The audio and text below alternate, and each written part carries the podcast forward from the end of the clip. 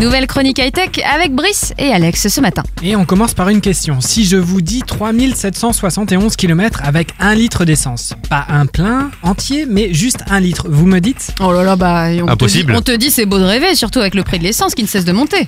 Bah, ça me paraît impossible, moi, pour moi. euh, peut- Peut-être dans l'espace Ouais, et pourtant, une voiture hein, sur Terre, hein, on est capable.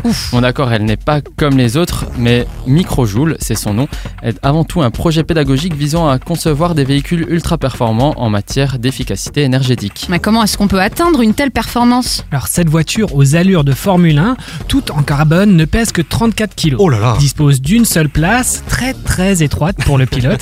Elle représente plus de 1000 heures de travail, plusieurs passages dans des souffleries pour la rendre la plus aérodynamique possible, tout en améliorant sa rigidité. Il y a cependant une contrainte de taille pour être si économe, elle ne roule qu'entre 25 et 30 km. Ah, Il va falloir être patient alors pour faire autant de kilomètres à cette vitesse. Hein. Mais alors, cette voiture, c'est une sorte de compétition pour arriver à la créer, c'est ça? Ouais, en fait, ça fait 35 ans que ce projet existe. En 1985, donc ça remonte, hein, le premier véhicule avait réussi à parcourir 400 km avec 1 litre de gasoil. Mhm. Cette année, le dernier modèle Microjoule 5 présenté il y a quelques jours vise un nouveau challenge, battre le record de mobilité au gaz renouvelable avec toujours l'équivalent d'un litre.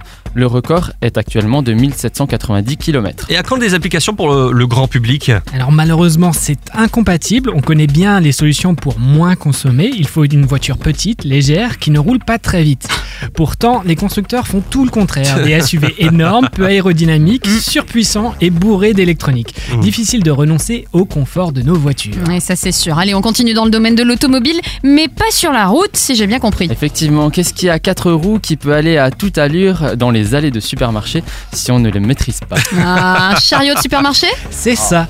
Et le constructeur Ford s'est dit qu'il était intelligent d'ajouter un système de freinage sur nos bons vieux chariots. Ah bon, mais pourquoi faire? Ça sert à quoi? Eh bien, les personnes qui ont des enfants savent à quel Oui. point ils aiment jouer ou faire des courses avec, et on parle bien de vitesse et non pas d'achat. en, euh, euh, en plus de ça, qui n'a jamais vu un chariot partir tout seul parce que le parking est un peu en pente. Ça, c'est vrai. Alors vrai. pour pallier ça, ils ont équipé des chariots des mêmes capteurs que leurs véhicules autonomes. alors, alors, par contre, moi, c'est moi qui fais les courses. hein. Euh, C'est les courses de chariot, c'est pas les enfants. hein. J'allais dire, j'allais dire, il n'y a pas que les enfants. Clairement, moi aussi, j'aime bien faire ça. Bref, attention, ne faites pas ça chez vous. Le chariot s'arrête euh, tout seul, donc avec ce système? Effectivement, grâce à ces capteurs, il va être capable de détecter un objet, une personne ou tout autre obstacle qui pourra se mettre sur son chemin et freiner automatiquement pour éviter la collision. Ah, ça sera Bah. plus un euro le caddie, alors du coup, ça sera plus cher. Du coup. Franchement, moi je trouve ça triste. C'est ce qu'on disait, hein, fini les courses de chariot, mince Ouais. alors. Bon, sinon, en bref. Euh, Louis Vuitton a intégré des écrans flexibles dans ses sacs à main lors de son dernier défilé. Et Jeff Bezos, après le succès d'Amazon, veut coloniser l'espace. Bah, Ouais, bah, dis donc. Il a de l'ambition. Ah, beaucoup Il d'ambition. y a de belles choses qui nous attendent hein, dans le futur. Merci messieurs.